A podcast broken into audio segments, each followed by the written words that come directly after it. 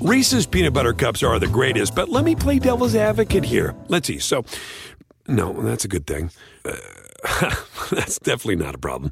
Uh, Reese's, you did it. You stumped this charming devil.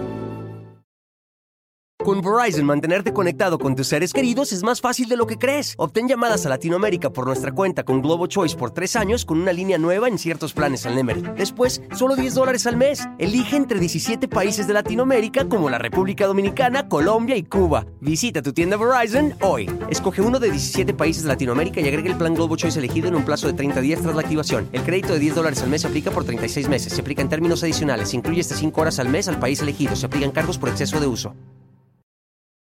Hola, ¿qué tal? ¿Cómo les va? Bienvenidos. Gracias por acompañarnos. Les voy a platicar una historia buenísima, buenísima. Fíjense que es de mis actores favoritos en la historia de la, de, la televisión, del cine. Bueno, yo me acuerdo muchísimo, muchísimo que Em, en, siempre en Semana Santa, por lo menos en México, todo lo que es la Semana Santa, para cerrar el viernes, el Viernes Santo, nos ponen en la televisión una de las películas que, ah, Dios mío, cómo es que llega a lastimar de pronto las emociones y, comienza uno a sentir hasta tener como ese tipo de sentimientos de culpa con la historia del mártir del Calvario, esta película de, Don Rambal, ¿se acuerdan ustedes? Con eh, haciendo el papel de Jesucristo, pero dentro de toda la gente que sale ahí en esa película, sale un personaje que, bueno, se ganó el coraje, se ganó, pues así era la vida real, dicen, ¿no? El mismísimo Judas Iscariote, protagonizado nada más ni nada menos que por un muy jovencito, muy, muy, muy jovencito, Manolo Fábrigas. Este personaje que además trae una historia familiar desde sus ta, ta, ta, ta, ta, ta, tarabuelos. Miren, ahí está justamente don Enrique Rambal y el Judas Iscariote. Vean qué jovencito estaba en, en aquel momento don Manolo Fábrigas, por supuesto que sí. Mucha gente criticó ¿eh? el, el trabajo de don Enrique Rambal porque decían, así no era Cristo, o Cristo tenía tremenda, tremenda voz de autoridad y en esta película, pues don Enrique Rambal nos dejaba ver a un Jesús, pues como muy sumiso, como muy tranquilito, como muy calmadito y a muchas personas no les gustó este Jesús de Nazaret, pero a final de cuentas, pues la película se convirtió en un clásico del cine en México y lo pasan eh, pues por lo menos cada Semana Santa ahí en la ciudad. Este personaje que ya les decía que tiene una, pues viene de un linaje, de una eh, familia de, desde sus ancestros dedicados al mundo del espectáculo. ¿Sabían ustedes que Manolo Fabregas no?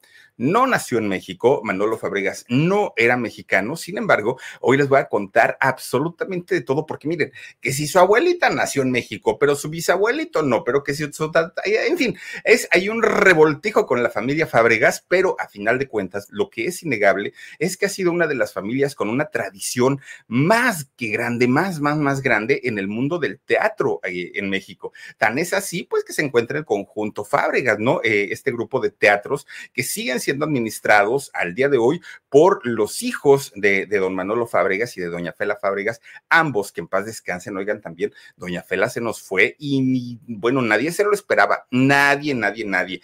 Todavía por ahí le rentó el teatro, bueno, no, yo no sé si a Verónica Castro, pero se lo rentó a cuando hizo la producción de aplauso. Y después de esto, pues salieron de pleitos, ¿se acuerdan ustedes, doña Fela Fábregas y Verónica? Y después de ahí murió ¿no? Pues todo el mundo dijo, pues quién sabe si sería por el coraje o por qué sería, pero este, pues finalmente doña Fela nos dijo adiós hace no mucho tiempo, eh, quien fuera su, su, pareja, su esposa de don, de, ay, perdón, de, de, don Manolo Fábregas durante prácticamente 50 años, imagínense nada más. Una historia bien interesante que hoy se les voy a platicar, por favor, quédense conmigo, ya estamos listísimos para presentarles esta historia verdaderamente interesante, muy, muy, muy interesante. Resulta que en la televisión y en México nos hemos acostumbrado a que de pronto se les pongan ciertos apodos uh, o sobrenombres, ¿no? Tanto a los artistas, a las estrellas, pero también incluso a los productores. ¿Qué me dicen, por ejemplo, de un Ernesto Alonso, ¿no? Que el famosísimo señor telenovela. Bueno. Si a esas nos vamos y tuviéramos que decirle a un personaje, el señor teatro, el hombre teatro, el hombre del teatro, ese tendría que ser defini definitivamente a don Manolo Fábregas, un hombre que dio su vida literalmente, ¿eh? literalmente dio su vida en el nombre del teatro. No solamente fue director, productor, actor, además empresario. Él le dio trabajo a muchísima, muchísima gente. Les enseñó también técnicas para hacer teatro a muchos de ellos y además de todo se convirtió en dueño de por lo menos seis teatros. Bueno, decir tener un teatro ya es como, wow, vivo de mis rentas. Imagínense llegar a ser propietario de más de seis teatros, estaba canijo. Y si todos ellos estaban trabajando al mismo tiempo, las rentas, pues obviamente le, generaban un buen dinerito. De ahí había que pagar impuestos, había que pagar eh, eh, pues el mantenimiento y todo, pero a final de cuentas, pues de eso pudieron vivir durante muchos años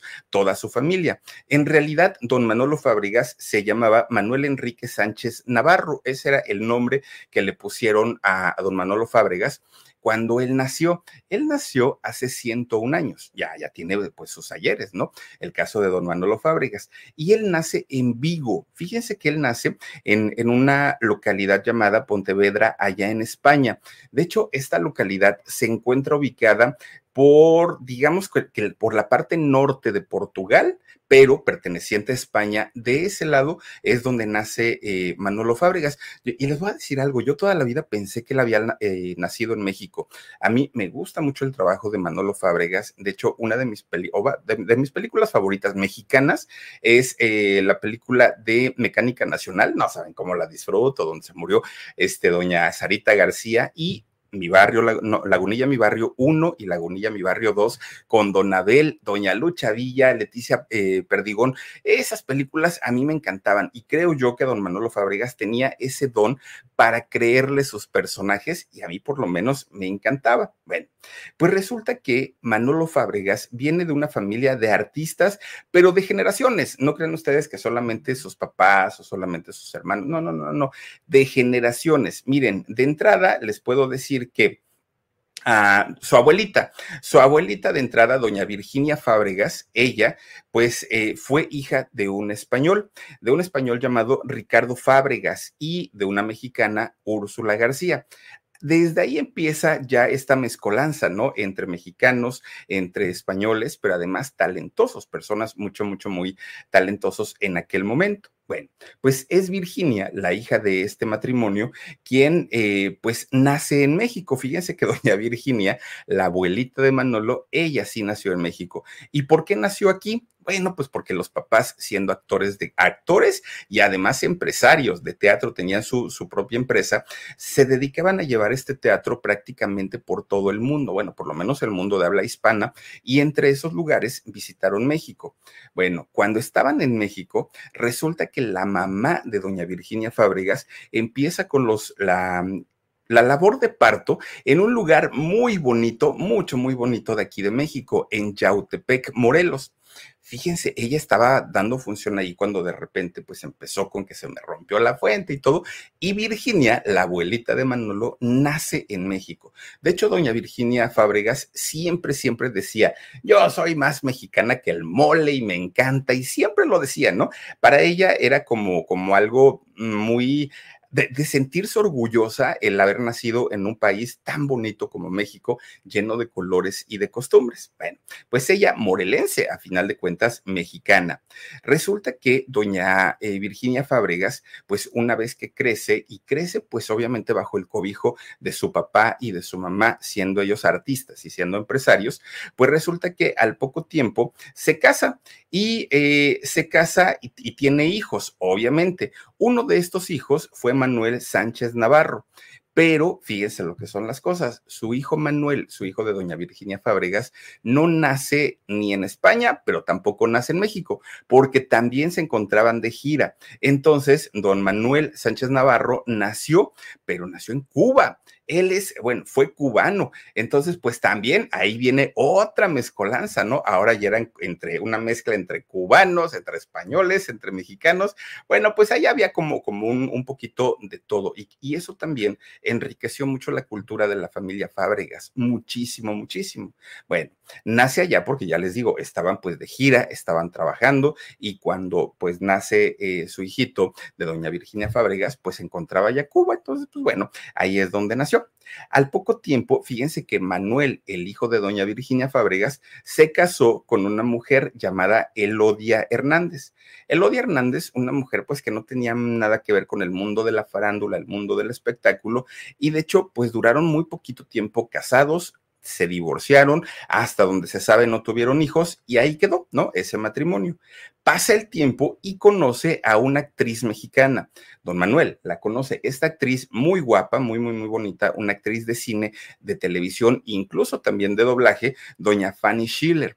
Y fíjense que cuando la conoce, don Manuel dijo, wow, esta mujer está preciosa, dijo él, ¿no? Le encantó. Bueno, pues resulta que ¿Dónde se conocen tanto Manuel como Fanny? Ellos se conocen en la compañía teatral de Doña Virginia, de la mamá de Manuel. Ahí estaban trabajando los dos cuando de pronto Doña Virginia contrata a, esta mujer, eh, Fanny, y se la presenta a su hijo. Bueno, el hijo quedó encantado, recién venía pues de una, una ruptura amorosa y cuando la conoció, pues quedó encantado de la vida con ella. Con Verizon, mantenerte conectado con tus seres queridos es más fácil de lo que crees. Obtén llamadas a Latinoamérica por nuestra cuenta con Globo Choice por tres años con una línea nueva en ciertos planes al Nemer. Después, solo 10 dólares al mes. Elige entre 17 países de Latinoamérica como la República Dominicana, Colombia y Cuba. Visita tu tienda Verizon hoy. Escoge uno de 17 países de Latinoamérica y agrega el plan Globo Choice elegido en un plazo de 30 días tras la activación. El crédito de 10 dólares al mes se aplica por 36 meses. Se aplica en términos adicionales. Se incluye hasta 5 horas al mes al país elegido. Se aplican cargos por exceso de uso.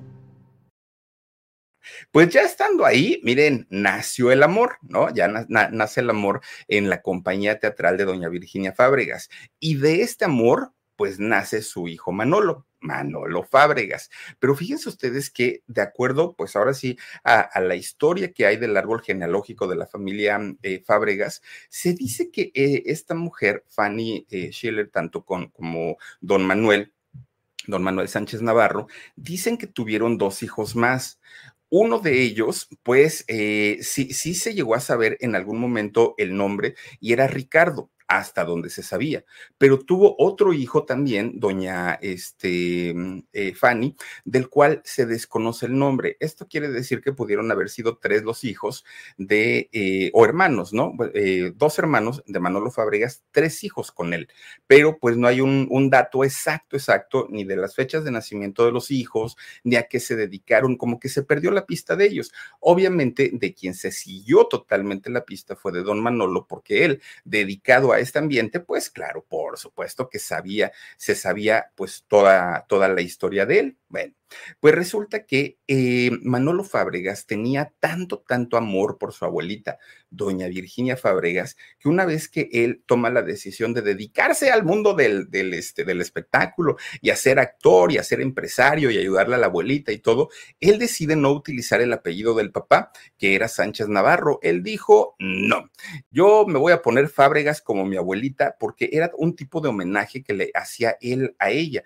Estaba muy, muy, muy agradecido por todo todo lo que él pudo haber aprendido de la señora. Bueno, Manolo Fábregas, desde que estaba chiquitito, él no conoció irse a jugar con sus cuates, con sus amigos, las canicas, y él no conoció eso, porque todo el tiempo la familia se la pasaba viajando de lugar en lugar, de gira en gira, haciendo obras de teatro, ensayando, dirigiendo. Bueno, era un movimiento tremendo, que fíjense que el, caso de don Manolo eh, Fábregas, él tenía desde muy chiquito el conocimiento teatral que muchos adultos ya hubieran querido conocer el conocimiento del teatro desde sus entrañas, no solamente los ensayos, no solamente la parte eh, de, pues, las puestas en escena, no, conocer desde el movimiento económico, cuánto se le paga a un actor, por qué se le pagan esas cantidades, cuánto cuesta la renta de una carpa, de, en fin, todas estas cosas, Manolo, desde que estaba chiquito prácticamente a los cinco años, él ya sabía perfectamente. Y entonces, para él sus juegos y para él divertirse desde que era chiquito, era nada más ni nada menos que pues en los escenarios, ¿no? Corría de un lado a otro mientras estaban los ensayos. Él estaba pues muy, muy a gusto con todo lo que vivía. Fíjense que cuando él cumple cinco años, su mamá y su papá le permiten debutar en el teatro. Estando muy chiquito le dijeron, pues si quieres, órale él lo tomó a juego, ni siquiera fue un debut, digamos, profesional. Él, para él era un juego y pues los aplausos y todo le gustaron, pero dijo, bueno, pues está bien, mis papás quieren que actúe, pues voy a actuar. Y el chamaco feliz de la vida, fíjense, desde los cinco años, ¿no? Pues, ¿por qué? Porque era una familia muy trabajadora, mucho, mucho, muy trabajadora, pero también era una familia de clase acomodada, la familia Fábregas. Rentaban eh, espacios, tenían su compañía de teatro, eh, en fin, no les faltaba absolutamente nada. Y a los niños, pues menos, los niños estaban muy, muy, muy consentidos y trabajaban bastante, bastante, bastante. Bueno, pues resulta entonces que Manolo, siempre que su mamá y su papá citaban a los actores para hacer los ensayos de las obras, Manolo llegaba y llegaba con un cuadernito, un cuadernito viejo que tenía pues de niño, y él se quedaba eh, viendo todos los ensayos, todos, todos los ensayos de los, de los actores, y resulta que él veía cómo los dirigía su papá. Bueno, pues con cinco años, Manolo, Manolo Fabregas, les ponía tremendas gritonizas a los actores cuando se equivocaban, porque Manolo sabía ya los, los diálogos de cada uno, dónde tenían que entrar, qué es lo que tenían que decir, cómo lo tenían que hacer. Y si él notaba un error, inmediatamente se levantaba y empezaba a manotear, igual que el papá. Tan es así que él posteriormente aprendió y aprendió muy bien a dirigir eh, actores, ¿no? Y actores de teatro, que miren, un actor de televisión es dirigido, ¿no? Y, normalmente son dirigidos en cada una de las escenas y ahora que se tiene pues el apoyo del teleprompter y que se tiene el apoyo del chicharo y todo eso, no es que sea fácil porque también hay que saber hacerlo, pero por lo menos pues ya tienen un apoyo, ya los están escuchando acá en aquellos años todo era memorizado, todo, todo, todo, todo. Tenían que memorizarse los actores, no solamente los diálogos de ellos, sino los de los otros actores para saber en qué momento iban a entrar.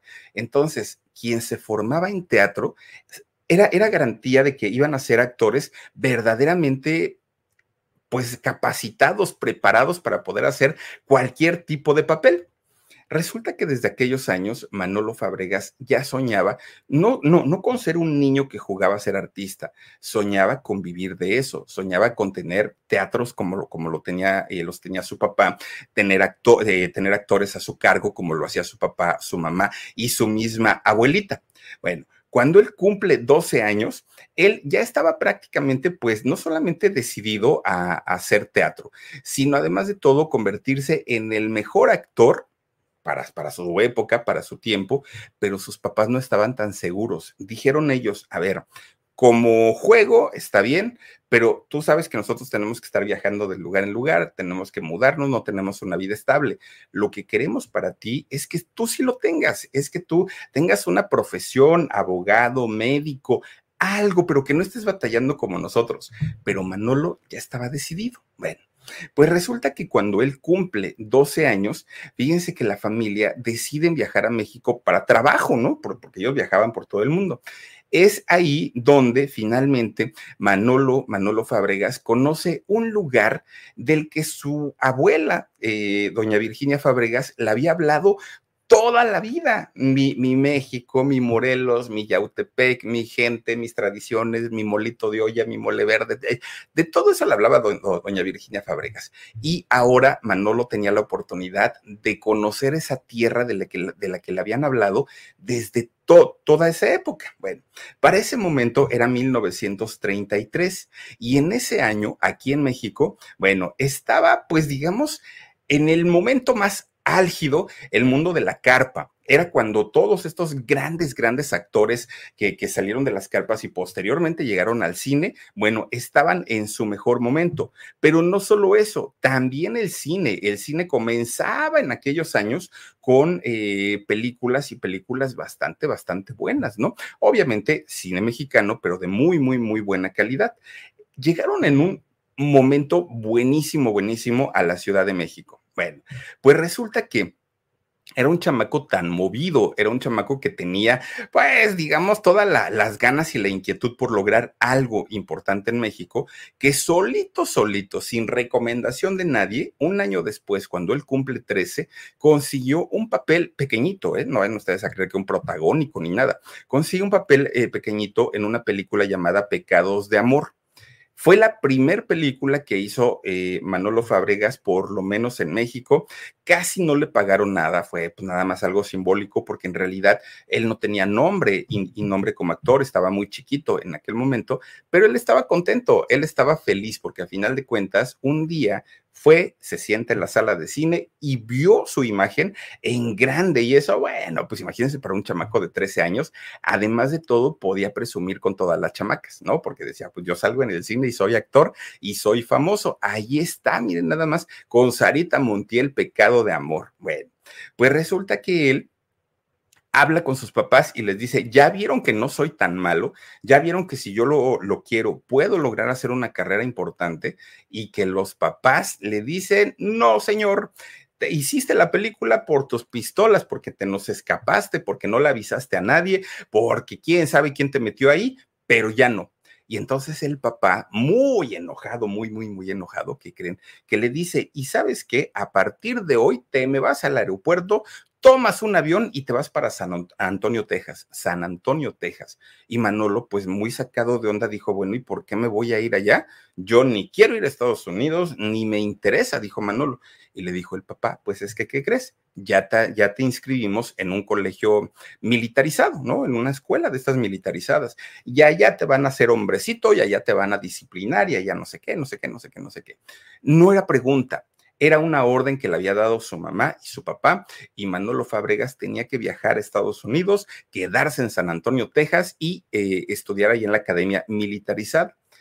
Se supone que tendría que haber estado tres años ahí Manolo Fabregas. Y sí, efectivamente llegó. Obviamente, pues hizo todos los trámites para poder estar ya como, como alumno de esta escuela y le sirvió mucho porque claro que lo disciplinaron, pero no aguantó tanto. Estuvo dos años. Con Verizon, mantenerte conectado con tus seres queridos es más fácil de lo que crees. Obtén llamadas a Latinoamérica por nuestra cuenta con Globo Choice por tres años con una línea nueva en ciertos planes al Nemery. Después, solo 10 dólares al mes. Elige entre 17 países de Latinoamérica como la República Dominicana, Colombia y Cuba. Visita tu tienda Verizon hoy. Escoge uno de 17 países de Latinoamérica y agrega el plan Globo Choice elegido en un plazo de 30 días tras la activación. El crédito de 10 dólares al mes se aplica por 36 meses. Se aplica en términos adicionales. Incluye hasta 5 horas al mes al país elegido. Se aplican cargos por exceso de uso.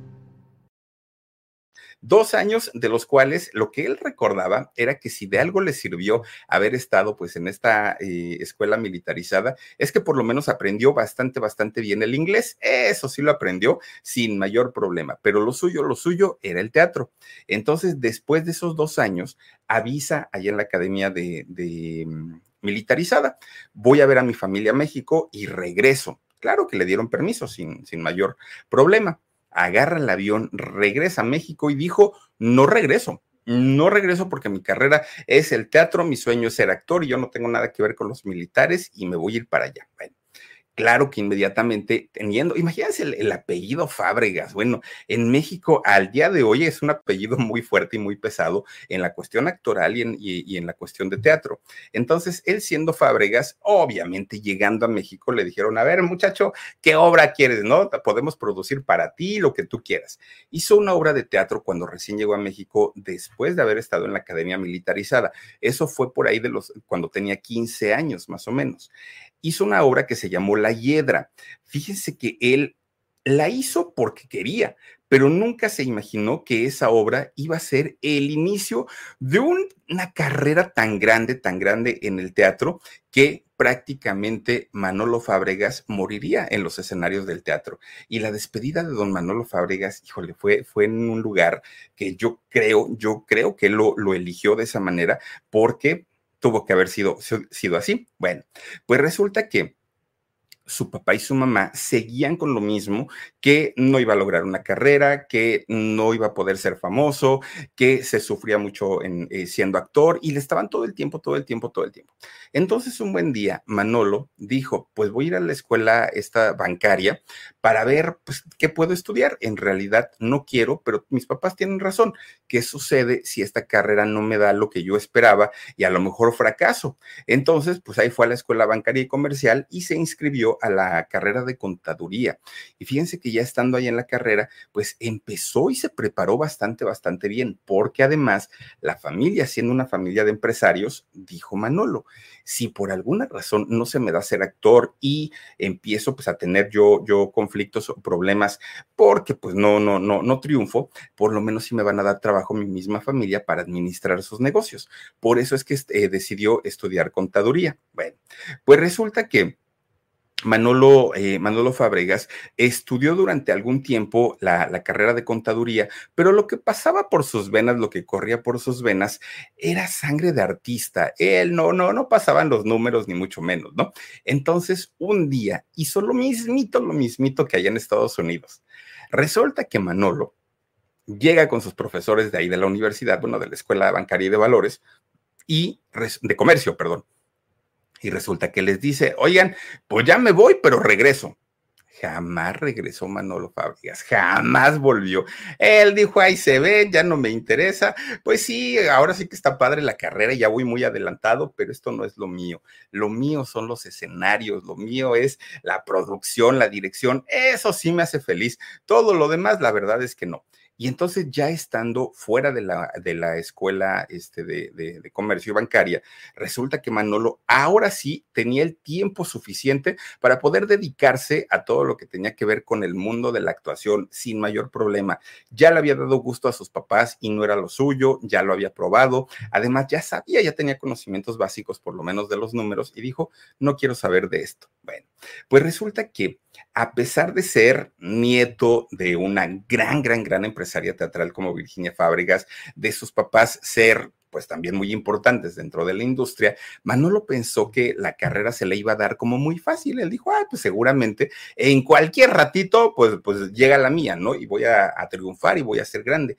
En realidad, fíjense que no no sucedió de esta manera. De hecho, esta primera etapa como, como actor ya eh, independiente de Manolo fue muy difícil, mucho, muy difícil. De entrada, si algo pidió doña Virginia Fábregas y su padre de Manolo, así como su mamá, fue que no le hicieran ningún tipo de concesión, no por pertenecer a la, a la dinastía Fábregas, le paguen más si no sabe hacer su trabajo.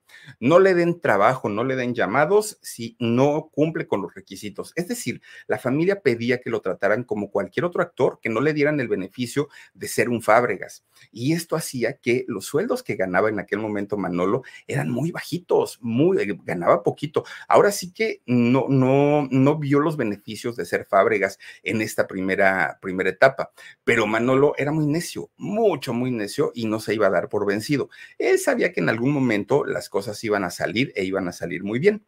Bueno, en aquel momento había otro actor también, pues muy, muy, muy Ah, con, mucho entusiasmo, ¿no? Por querer hacer cosas bastante, bastante interesantes en, el mundo del espectáculo. Era don Gustavo Rojo. Imagínense, ¿se acuerdan ustedes de don Gustavo? Ya murió también, digo que, en paz descanse. Fíjense que él, junto con las hermanas Julián, hicieron un quinteto. Ahora, tal vez decir quiénes eran las hermanas Julián hacen un quinteto y ellos empiezan a trabajar en la XCW, la, única estación de radio de aquellos años, pero además una estación de tradición, una estación que todo el mundo sabía que si se quería triunfar en esta carrera, pues resulta que empiezan a trabajar ahí, incluso llegaron a hacer radionovelas en aquellos años en la XCW y les iba mucho, muy bien. Bueno, pues resulta que estas hermanas Julián, de, las que trabajaron con este Manolo Fábregas y con don Gustavo Rojo, eran dos muchachitas, dos hermanas. Una de ellas era Rosalía Julián y la otra era eh, Araceli. Bueno, estas dos muchachas, siendo hermanas, posteriormente conocen a dos actores mexicanos, hermanos también ellos. Empiezan un romance y se casaron. Miren, de entrada, eh, Rosalía se convierte en la novia de Germán Valdés Tintán, Rosalía, y madre de su hija, ¿no? De, de su hija Rosalía. Bueno, pues ellos se casaron. Pero no paró ahí la cosa. Resulta que en el caso de, de, Araceli, ella se convierte en la segunda esposa de Rondamón, de, don Ramón. Fíjense, nada más, ellos pues se, se, casaron y de hecho tuvieron cinco hijos, ¿eh? Cinco hijos, don Ramón, con Araceli y Julián. Fíjense lo que son las cosas. Bueno, pues estas chicas, las hermanas Julián, Gustavo Rojo y Manolo Fábregas, es que arman este grupo, un quinteto de actores y empezaban a buscar, se promovían ellos, buscaban trabajo y llegaron hasta la XCW. A la XCW los contrata y empezaron a hacer radionovelas y poco a poquito el éxito iba creciendo. Mucha gente se preguntaba, porque un muchacho que además, pues no es feo, ¿no? Eh, Manolo estaba muy jovencito, un muchacho que es grandote, tiene, tiene su talento, pero además viene de una de las familias más exitosas en el mundo del teatro, en el mundo del cine también, porque, porque no le apoya a su familia y por qué lo dejan morir solo. En realidad todo eso la familia lo hizo para demostrar que en realidad el muchacho tenía talento, pero también que no era nada más como un sueño pasajero y que al ratito pues iba a dejar la, la artisteada y se iba a dedicar a otra cosa. Bueno, pues resulta que Manolo sabía perfectamente que el triunfo no le iba a llegar de la noche a la mañana, ¿eh? Para nada. Tenía que hacer de todo si quería triunfar en algún momento. Bueno, van ustedes a creer que don Manolo Fábregas llegó a trabajar como maestro de ceremonias en eh, algunos cabarets y centros nocturnos del Distrito Federal de aquel entonces, que no es un mal trabajo, déjenme les digo, pero no para una persona de su nivel, no para un muchacho que, que venía de, de, de, personas o de familia adinerada, no para un hombre que quería ser empresario y además quería ser actor. Y sin embargo, él era de los que salían así con su moñito y él presentaba a las vedettes de aquellos años. Entonces trabajó ahí, pero él lo hacía para ganar pues experiencia, porque él sabía que una vez saliendo al escenario y enfrentarse al público de frente, eso le iba a ayudar muchísimo en su carrera como, como actor. Por eso lo hacía y además también por necesidad, porque su familia no es que lo haya ayudado del todo. Bueno, pues resulta que ya estando ahí, fíjense que eh, Manolo comienza a relacionarse con los grandes productores del cine, del cine de la época de oro eh, aquí en México. Y entonces lo comienzan a, contratar para hacer diferentes personajes, pero siempre personajes como del muchacho, del muchacho buen amigo, de, de, del cuate, del, eran personajes como muy... Um, pues digamos, como muy nobles los que hacía Manolo Fábregas. Bueno, esto le, le, le, dio obviamente mucho más experiencia y miren que comparado Manolo Fábregas con otros galanazos de la época, pues sí estaba en desventaja, don Manolo Fábregas. Sin embargo, hacía también su, su trabajo, que se fue poco a poquito ganando un papel en, el mundo del cine y no solamente en el teatro. La familia Fábregas estaba muy contenta porque decían, este muchacho, además de ser actor de teatro, además de tener ese olfato de, negocios, también está haciendo cine y ahora sí está representando muy bien a la familia Fábregas, ¿no? Nos está dejando por lo alto, decían ellos. Con Verizon, mantenerte conectado con tus seres queridos es más fácil de lo que crees. Obtén llamadas a Latinoamérica por nuestra cuenta con Globo Choice por tres años con una línea nueva en ciertos planes al Nemery. Después, solo 10 dólares al mes. Elige entre 17 países de Latinoamérica como la República Dominicana, Colombia y Cuba. Visita tu tienda Verizon hoy. Escoge uno de 17 países de Latinoamérica y agrega el plan Globo Choice elegido en un plazo de 30 días tras la activación. El crédito de 10 dólares al mes se aplica por 36 meses. Se aplica en términos adicionales. Se incluye hasta 5 horas al mes al país elegido. Se aplican cargos por exceso de uso. En esta primera etapa en la vida actoral de Manolo Fábregas, llegó a ser aproximadamente 20 películas en, en, los años 30 y 40. 20 películas, oigan, se dicen poquito, pero son muchas. Todas ellas en papeles pequeños, no importantes, en algunos ni siquiera aparece su nombre en los créditos, pero finalmente Manolo ya estaba esperando una gran oportunidad. Ella sabía que en algún momento, a lo mejor antes, a lo mejor después, pero en algún momento iba a llegar la gran oportunidad. Pero el tiempo pasaba y Manolo Fábregas no lograba conectar, no, no, no lograba ese protagónico.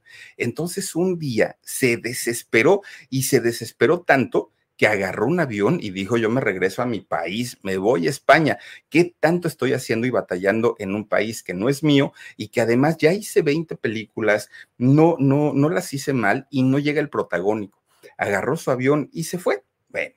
Pues allá en España, en aquel momento, las cosas le fueron diferentes, porque Manolo sí logró tener un reconocimiento como gran actor allá en España. Y entonces, pues él estaba totalmente decidido a quedarse a vivir allá en España, a seguir su carrera de teatro allá en España ya. O sea, él, él dijo, pues me olvido de México, me trataron muy bien, pero la verdad es que no apreciaron todo mi talento.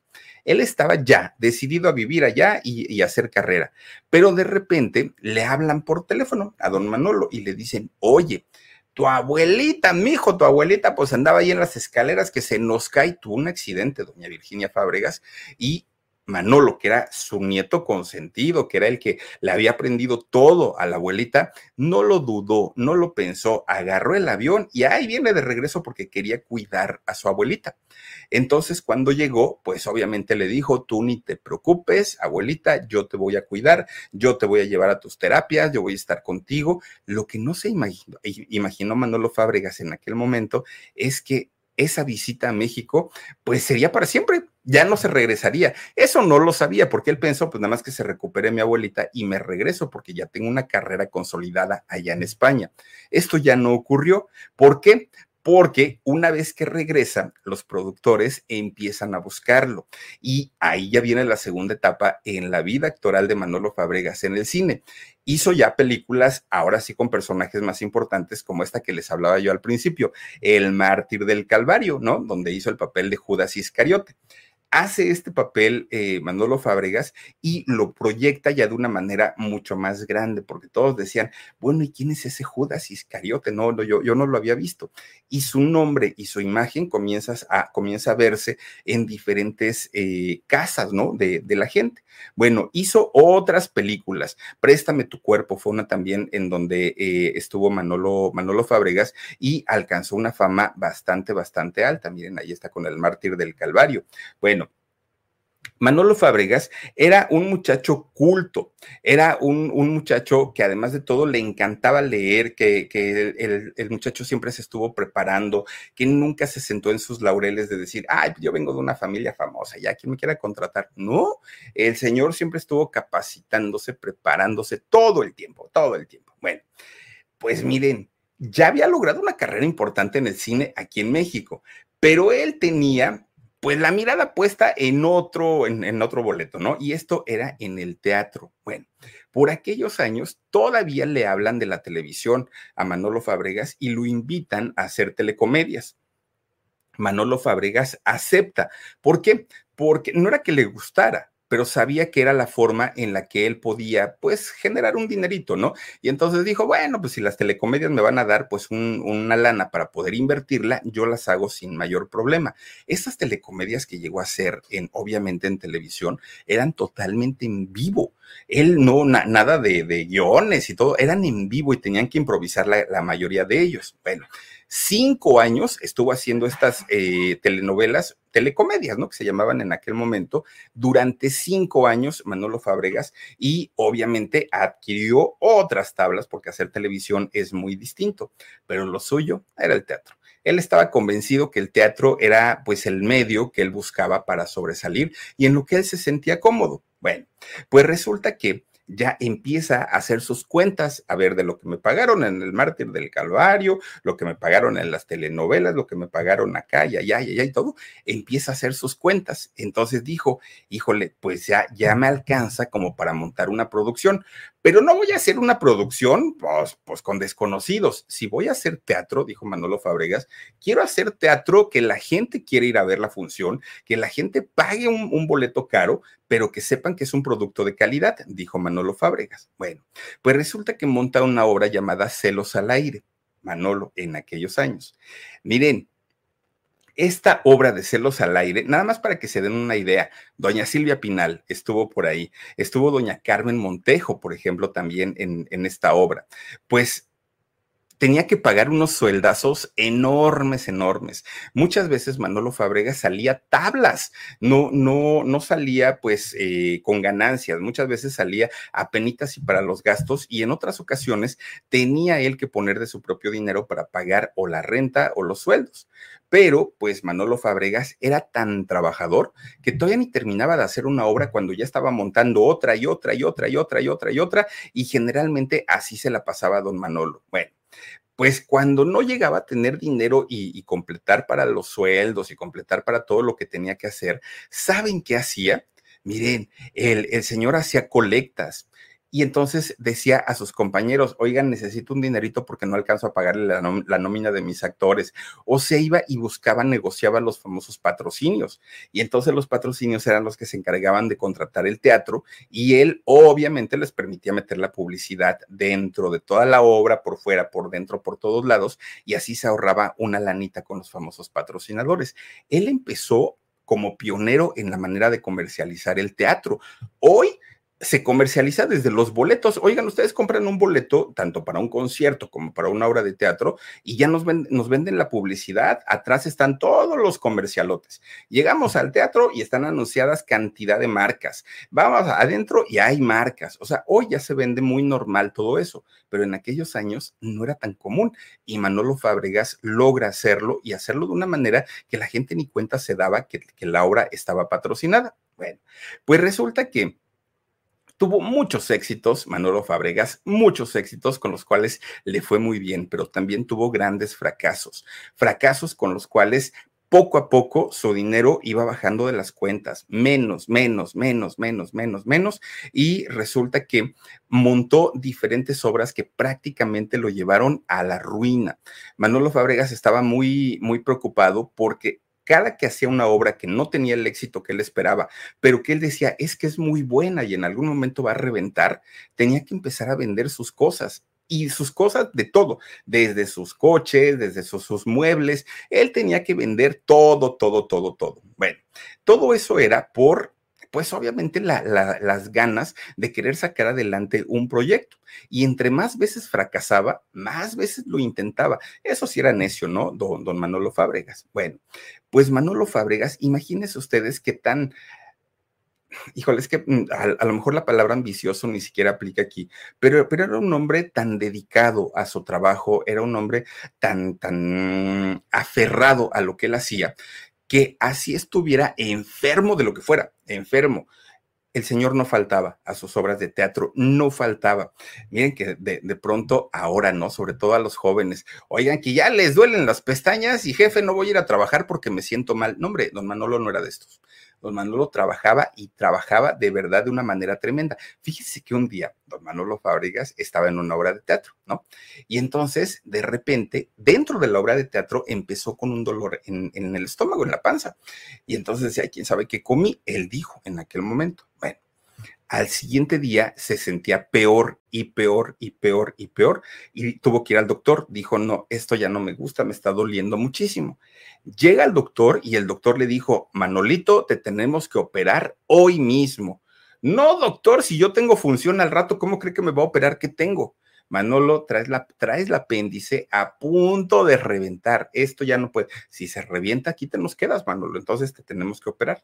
Y lo agarran prácticamente a la fuerza a Manolo y lo acuestan en una camilla y vámonos, ¿no? Te vamos a hacer estudios, los preoperatorios para operarte pues en lo que le sacan sangre, se llevan los estudios al laboratorio y todo, don Manolo Fábregas, pues no con la bata del, hospital, se sale por la ventana y él fue a cumplir con su obra de teatro. Ya también era una exageración de don Manolo, pero a final de cuentas él decía, primero mi trabajo, primero el teatro, la gente que ya pagó un boleto, ¿cómo los voy a dejar ahí esperando? Llegó, bueno, termina la obra de teatro, regresa al hospital, el doctor le dijo, Manolo, yo ya no te garantizo que la operación salga bien porque dejamos pasar mucho tiempo. Con Verizon, mantenerte conectado con tus seres queridos es más fácil de lo que crees. Obtén llamadas a Latinoamérica por nuestra cuenta con Globo Choice por tres años con una línea nueva en ciertos planes al Nemer. Después, solo 10 dólares al mes. Elige entre 17 países de Latinoamérica como la República Dominicana, Colombia y Cuba. Visita tu tienda Verizon hoy. Escoge uno de 17 países de Latinoamérica y agrega el plan Globo Choice elegido en un plazo de 30 días tras la activación. El crédito de 10 dólares al mes aplica por 36 meses. Se aplica en términos adicionales se incluye hasta 5 horas al mes al país elegido. Se aplican cargos por exceso de uso. Tiempo que es de vida o muerte para que las cosas salgan bien, y, salgan bien y tú te fuiste. No importa, doctor, tú haz tu trabajo y haz lo que tengas que hacer. Si Dios quiere que me quede aquí, me quedaré. Si no, pues ya me voy con él sin problema, pero yo cumplí en mi trabajo. Bueno, era, era una cosa tremenda, ¿no? Lo, lo, lo de don Manolo Fábregas. Bueno, pues resulta que Manolo Fábregas, fíjense que era tan aprensivo en las cuestiones de trabajo, en las cuestiones de, su profesión, que empezó a, sufrir un gran estrés. Manolo Fabregas empezó a, padecer muchísimo, muchísimo. Y obviamente con el estrés vienen algunas otras afecciones, ¿no? Que también eh, empiezan a dañar el cuerpo de la gente como cuáles, bueno, viene el estrés, viene la ansiedad, vienen todos estos trastornos que hoy ya son normalitos. Todos los eh, habitantes de este mundo vivimos en un estrés constante, pero en, aquel, en aquellos años no era tanto, eh, la, la gente llevaba otro estilo de vida. Bueno, pues resulta que Manolo Fabregas Imagínense cómo se sentía con el estrés y con la ansiedad, que él decía que era una tragedia terrorífica, porque él sabía que, que, cuando entraba en crisis de estrés o cuando entraba con ansiedad, por más que el señor hiciera lo que hiciera, pues tenía que tomarse algún medicamento para poder tranquilizarse, porque de otra manera el señor sufría mucho con estos ataques de, de ansiedad y de estrés que le daban. Tan fue así que siendo muy jovencito, don Manolo Fabregas empezó a perder el cabello. Y para un actor, y además un actor joven, el que pierdan los dientes, pierdan el cabello, pierdan alguna parte del cuerpo, es la muerte, porque finalmente es su herramienta de trabajo, su imagen, en el caso de ellos. Y Manolo Fabregas empieza a quedarse pelón prácticamente muy, muy, muy jovencito. Y entonces, pues, él, él sabía perfectamente que si se presentaba con calvicie a algún casting o alguna obra de teatro o alguna película, pues obviamente no le iban a dar un papel importante porque ya no se veía jovencito, se veía de más edad, además lo, lo empezaba a juzgar por su físico y difícilmente se iban a fijar en su, en su calidad actoral. Él lo sabía. Y entonces, ¿qué creen? Pues no le quedó de otra más que usar su peluquín. ¿No? Así como muchos, muchos, muchos que, conocemos hasta el día de hoy y que, y que salen con peluquín, hizo lo mismo, obviamente, pues don Manolo Fábregas, para tratar de disimular un poquito. Pero en aquellos años eran muy raros, raros los que eran de pelo natural y obviamente al no ser naturales se notaban, se veían y Manolo tenía que gastar una fortuna en comprarse peluquines de buena calidad que pudieran ahí disimular un poquito la calvicie y lo logró pero llegando a su casa, ya cuando se lo quitaba, pues estaba peloncito, fíjense, estaba muy, muy, muy peloncito este hombre y miren que le invirtió bastante dinerito en todos sus peluquines. Bueno, pues resulta que él Manolo Fábregas, habiendo convivido con su abuelita, con doña Virginia, durante muchos años, y ella que le platicaba todo, todo, todo, todo lo del teatro, desarrolló ese olfato para los negocios. Era buenísimo, don Manolo, para, para detectar dónde podía haber dinerito. Él lo olía y dijo, aquí lo voy a invertir porque, porque aquí hay. Fíjense que él llegó a convertirse en dueño de varios teatros, de varios, o estuvo eh, involucrado en la apertura de algunos otros que ni siquiera eran para él, pero le gustaba tanto, tanto, tanto este asunto de los teatros que ayudó a mucha gente también para que se hiciera de los suyos. Bueno, pues resulta que a partir de ahí lo empiezan a llamar como el señor teatro, porque era un hombre dedicado al 100% a, a esta situación. Pues resulta que gracias a eso, tenía una envidiable posición económica en comparación a todos sus compañeros, que todos sus compañeros trabajaban día y noche y pues apenas iban sacando sus gastos. Manolo Fabregas no. Su caso era parte, él tenía su buen dinerito y sabía perfectamente que pues si algo no le faltaba en la vida era justamente eso, tenía sus buenos ahorros. Bueno, esto hizo en algún punto que perdiera el piso y Manolo Fabregas se subió en su ladrillo, sí, se convirtió en un hombre arrogante, no era humilde, él era como, mm, ay, como, ¿cómo les puedo decir? Era un hombre que con facilidad, con facilidad, eh, como que humillaba a la gente en esta etapa cuando todo mundo le decía, es que eres el señor teatro, es que todo lo que hace se convierte en oro, es que, y la misma gente empezó a subirlo, a subirlo, a subirlo, que él miraba a la gente hacia abajo. Y no duró mucho tiempo, pero el tiempo que duró, la gente ya no, se, ya no se quería acercar a él porque era un hombre, pues no era precisamente el más humilde, cuando sí lo había sido prácticamente durante toda su vida. Lo criticaban muchísimo, muchísimo, pero bueno, pues a total, a él ni le importaba nada. Pues resulta que cuando la gente le decía, es que Manolo debería ser un poquito más humilde, Manolo Fabregas decía, mm, ¿Y para qué? Si a final de cuentas todo lo que tengo lo conseguí con mi talento, lo conseguí con mi trabajo, lo conseguí con mis contactos. Nunca era de, de, de aceptar y de decir, bueno, porque la gente me ha apoyado, porque no, él decía por mí, por mí, por mí, ¿no? Pues en lo profesional le estaba yendo de maravilla, de maravilla. No le podía ir mejor ¿eh? en, en lo profesional, pero resulta que en lo personal un día de, del año 1947, Manolo Fábregas viajó a Monterrey. Y allá en Monterrey, fíjense que conoce a una muchacha muy guapetona, más, más jovencita que él, llamada Rafaela Salinas. A Rafaela la, le, le decían de cariño Fela ese era eh, su, su, digamos, el, el, nombre de cariño, ¿no? Fela, le, decían a ella. Cuando ellos se conocen allá, de hecho se conocieron en un elevador, los dos iban a tomar el, el mismo elevador, ahí se topan y se quedan viendo los dos porque los dos se llamaron fuertemente la atención. El asunto es que Fela tenía 16 años y Manolo tenía 26. Entonces, esos, esos 10 años de diferencia a esa edad se notaban muchísimo, muchísimo. Pues resulta que ellos se intercambian, obviamente, eh, números de teléfono y todo. Manolo en aquel momento iba con una actriz, que ahora no recuerdo el nombre de ella, y ahí iba con su abuelita, con doña Virginia Fábregas. Iban los tres.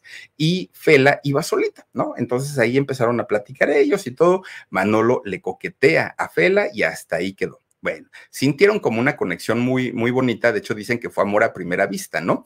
Pero resulta que cuando se enteran los papás de Fela, pues no estuvieron nada de acuerdo. ¿Por qué? Pues porque 10 años, pues son 10 años. Y aparte de todo, pues el señor teatro tenía su famita no precisamente de ser un hombre tranquilito. El señor teatro tenía la fama de ser coquetón, muy coquetón.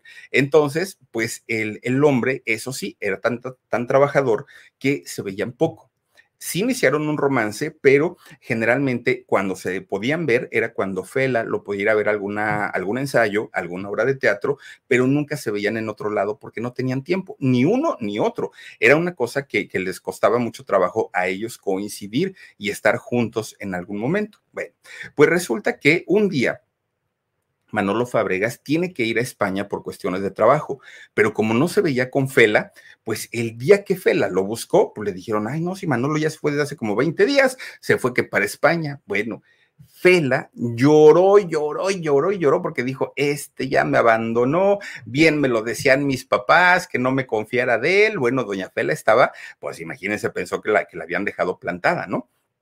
Y Manolo, pues estaba bien, bien a gusto allá en España, trabaje y trabaje, pero no le avisó a doña Fela Fábregas. Bueno, pues total, un día Manolo sí regresó Regresó y lo primero que hizo fue ir a buscarla, ¿no? A doña Fela. Y le dijo, te vas a vivir conmigo. Yo ya no quiero vivir solito, ya quiero estar contigo. Y esa relación que inició en ese momento ya de manera formal duró casi 50 años. Casi 50 años en donde además los dos hicieron una mancuerna bien exitosa en, las, en cuestiones de negocios. Los dos, porque Fela, al igual que Manolo, era buenísima para los negocios. También le encantaba el asunto del dinero, pero sabía cómo atraerlo y cómo hacer para que eh, los negocios, pues obviamente prosperaran. Bueno, pues juntos ellos es como fundan pues una sociedad bastante exitosa, compraron más teatros y además de todo, pues tuvieron a sus hijitos, tuvieron seis hijos. Uno de ellos, fíjense que murió, uno de los hijitos de Manolo Fábregas y de Fela Fábregas, eh, murió siendo niño, murió siendo muy, muy, muy chiquitito. Los demás, pues obviamente eh, viven, de hecho, hasta el día de hoy.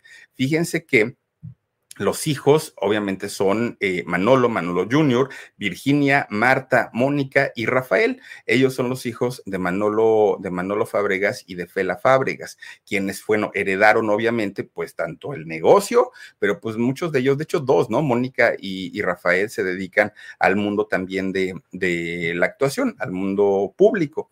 Bueno, pues resulta que Manolo, Manolo Fábregas, que era un hombre de un carácter muy fuerte, sí, pero también era muy visionario, mucho, mucho, muy visionario, tuvo muchísimos éxitos, pero también tuvo fracasos en donde estuvo a punto de perderlo todo, todo, todo, todo. Fíjense que un día hizo una obra de teatro Manolo Fábregas, ya estaba con Fela. De hecho, pues fue en los, en los primeros años de vivir juntos, que ya tenían a sus hijitos chiquitos, y decidieron montar una obra de teatro a la que le invirtieron todo, como siempre lo hacían, invirtieron absolutamente todo, hasta pidieron un prestamito pues resulta que la obra no les funcionó y no subía y no subía y no subía. Con Verizon, mantenerte conectado con tus seres queridos es más fácil de lo que crees. Obtén llamadas a Latinoamérica por nuestra cuenta con Globo Choice por tres años con una línea nueva en ciertos planes al Nemery. Después, solo 10 dólares al mes. Elige entre 17 países de Latinoamérica como la República Dominicana, Colombia y Cuba. Visita tu tienda Verizon hoy.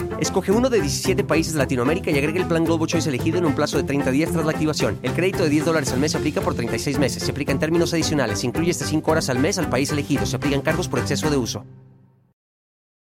Pues para aquel momento, don Manolo e. Fabregas ya había comprado un, un, terrenazo grandote, grandote al norte de la Ciudad de México.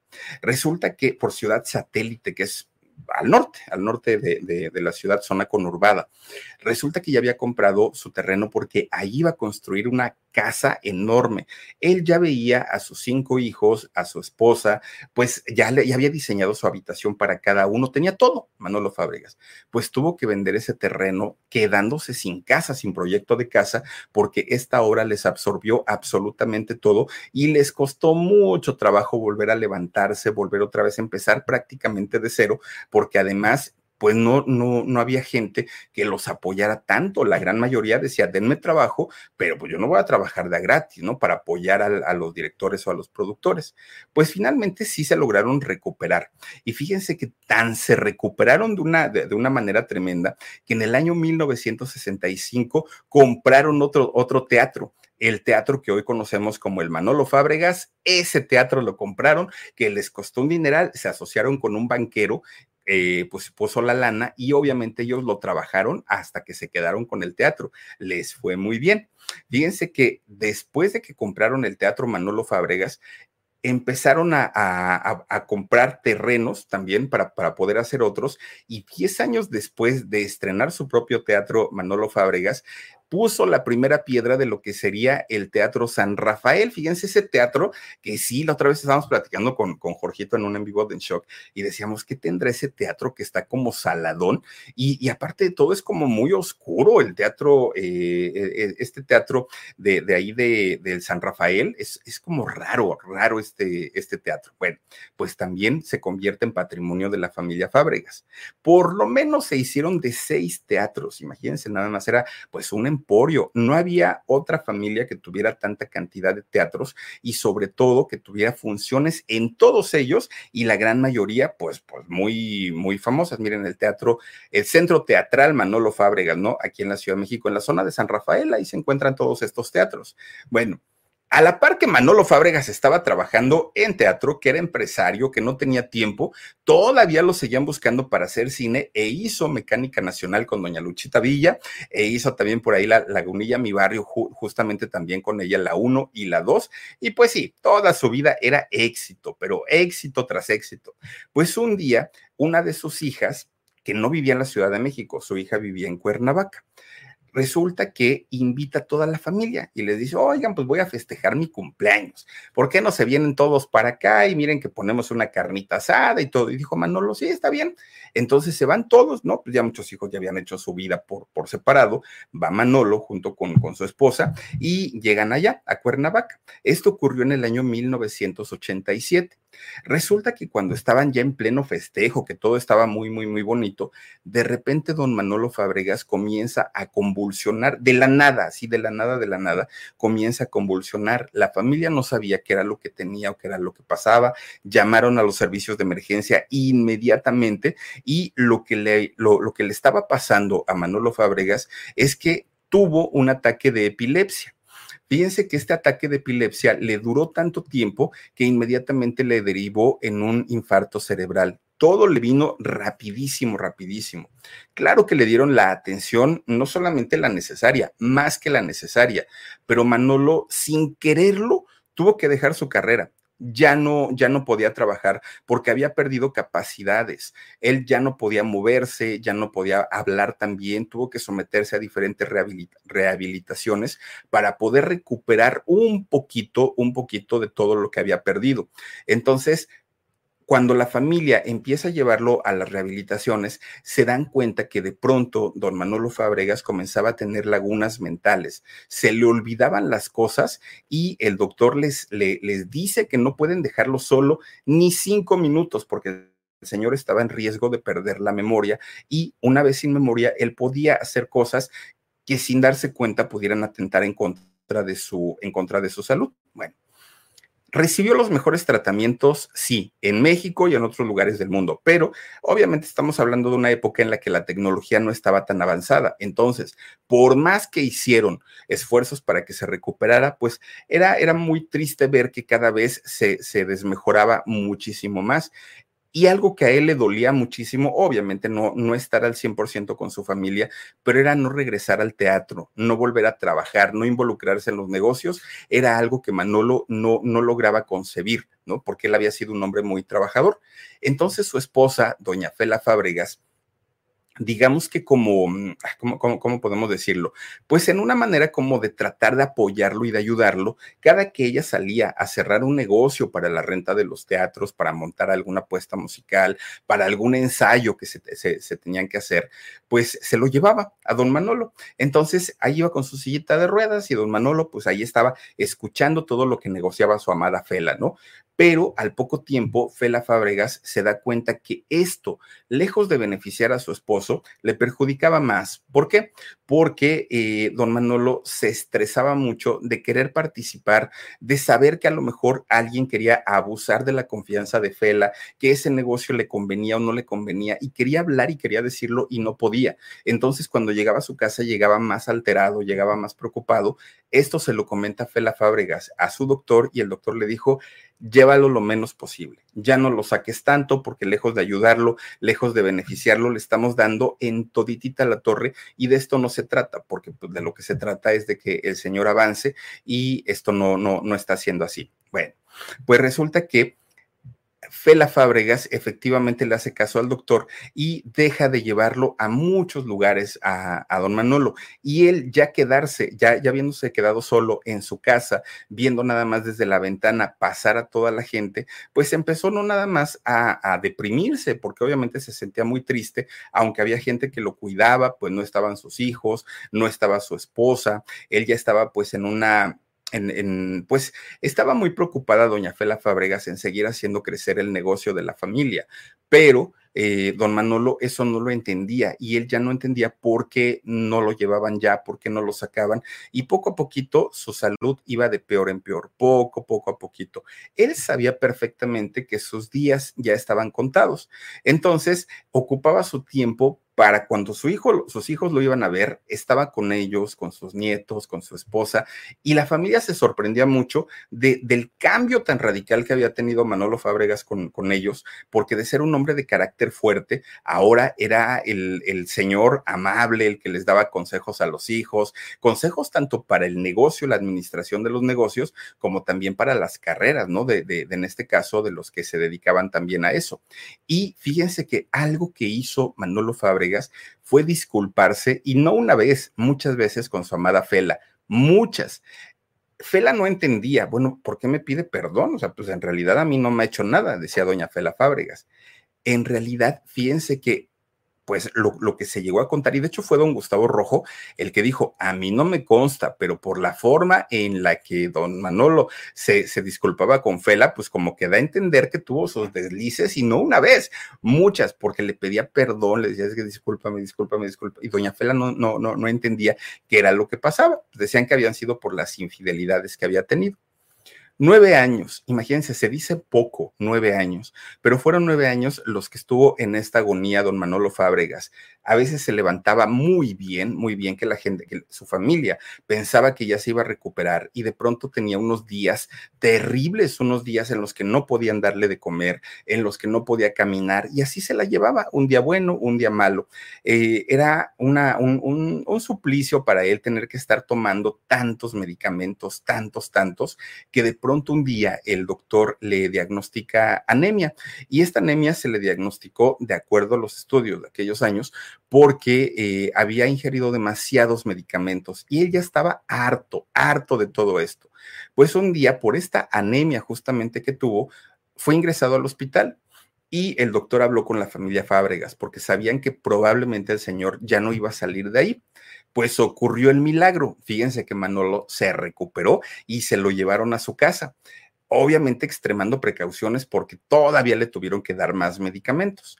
Pero ya estando en su casa bajo el cuidado de su familia, el 4 de febrero de 1996, por ahí de las cuatro y media de la tarde, le dio un paro cardíaco a don Manolo Fábregas y murió. Fíjense, ese día fue otro cumpleaños, pero ese cumpleaños fue de su hija Mónica. Estaban eh, también festejando, estaban celebrando. Don Manolo Fábregas estaba en su casa, eh, estaba en su cuarto. Minutos antes de esto, la familia subió, estuvieron con, con su papá, platicaron, le cantaron las mañanitas a la hermana y todo muy bien. La familia baja a la cocina, ¿no? Estuvieron ahí y le dijeron al, al, señor, ahorita regresamos. Pero en eso que estaban entre que vamos y regresamos, no nos tardamos y todo, al señor se le enreda una de las ondas que, le, les ponen pues, para pasarles medicamentos, ¿no? A la gente que está enferma. Se le enredó y don Manolo quiso él solito desenredarse la, la sonda que se le había este, pues ahí enredado y se estaba tapando y no pasaba medicamento. Entonces don Manolo, ¿qué fue lo que hizo? Pues se enderezó para tratar de acomodarla. Ese esfuerzo que, que, hizo mínimo para muchos, ¿no? Pues nos levantamos todos los días sin mayor problema, pero cuando una persona ya tiene un problema del, de, del corazón, resulta que ese mínimo esfuerzo provocó un, un, paro cardíaco para don Manolo Muñoz, ahora Manolo Muñoz, para don Manolo Fábregas, fíjense nada más cuando la familia sube, pues ya lo encuentra, ¿no? Ahí justamente sin vida al señor y ya nada pueden hacer. Llamaron a todos los equipos de, de, emergencia, quisieron ellos ayudarlo, pero pues no, ya nada se pudo hacer. Él tenía 75 años y lo llevaron a velar a, a una de las agencias Galloso. Después de ahí, fíjense que cuando sale de Galloso, lo llevan al Teatro San Rafael. Y es ahí en el Teatro San Rafael durante, que durante mucho tiempo estuvo su féretro de Manolo Fábregas. Amigos, empresarios, artistas y público en general por mucho tiempo tuvieron la oportunidad de pasar a despedirse de don Manolo Fábregas, ahí en el Teatro San Rafael, que pues él vio desde la, la, primera piedra que se colocó en este terreno hasta verlo convertido en un teatro hecho y derecho, era uno de sus lugares favoritos de don Manolo Fábregas. De hecho, dicen que el espíritu de don Manolo sigue todavía en, en este teatro, en el Teatro Manolo Fábregas. Después de ahí, pues miren, lo que quedó, pues fue un gran legado, un gran legado que se sumó a todos lo, lo, los ancestros, ¿no? Que ya tenía don, don, Manolo Fábregas, porque pues sus abuelos, sus bisabuelos, sus padres, todo el mundo siempre se dedicaron a esta profesión tan, tan, tan bonito. Doña Fela Fábregas dejó pasar un tiempo, que fue el tiempo del de luto, y posteriormente tomó las riendas. Mucha gente pensaba que iba a ser Rafael, Rafael Sánchez Navarro, el, el hijo de ellos, el que se iba a dedicar a administrar los negocios, porque él, siendo actor, seguramente sabía de todo eso. Y doña Fela dijo, no, quien se va a dedicar a todo eso voy a ser yo. Yo voy a tomar las riendas y yo voy a decidir qué se hace, qué no se hace. Y miren que lo hizo bastante bien durante mucho, mucho tiempo. Pues resulta que el 10 de mayo del 2018, que era cuando les platicaba yo al principio, en, la época en la que se presenta esta obra de teatro con Verónica Castro, la, la obra de aplauso, este, pues fíjense que doña Fela Fábregas murió murió también, le dio un paro cardíaco, la gente no se explicaba qué era lo que pasaba si doña Fela había estado muy bien de salud durante mucho tiempo.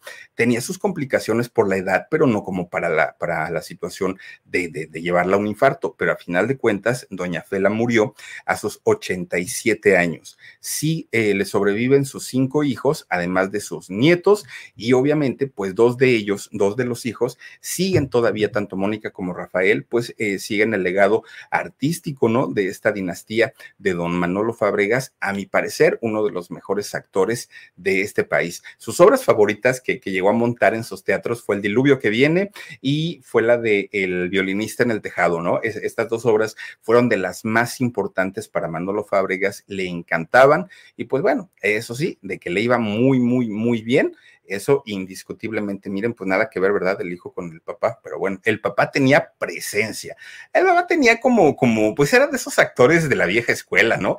En donde pues la, la pura presencia o la pura personalidad, ya con eso no necesitaban más. Y ya las nuevas generaciones, pues como que por más que tratan o por más que intentan, es difícil, no es tan, tan, tan sencillito. Pero bueno, oiga, pues ahí está la historia de don Manolo Fábregas, este personaje de teatro, de televisión, de cine, radio, hizo prácticamente todo y su legado artístico sigue todavía entre nosotros. Y por lo pronto, gracias por habernos acompañado. Les deseo que pasen una bonita noche, cuídense mucho. Adiós, besotes. Con Verizon, mantenerte conectado con tus seres queridos es más fácil de lo que crees. Obtén llamadas a Latinoamérica por nuestra cuenta con Globo Choice por tres años con una línea nueva en ciertos planes al Nemer. Después, solo 10 dólares al mes. Elige entre 17 países de Latinoamérica como la República Dominicana, Colombia y Cuba. Visita tu tienda Verizon hoy. Escoge uno de 17 países de Latinoamérica y agrega el plan Globo Choice elegido en un plazo de 30 días tras la activación. El crédito de 10 dólares al mes se aplica por 36 meses. Se aplica en términos adicionales. Se incluye hasta 5 horas al mes al país elegido. Se aplican cargos por exceso de uso.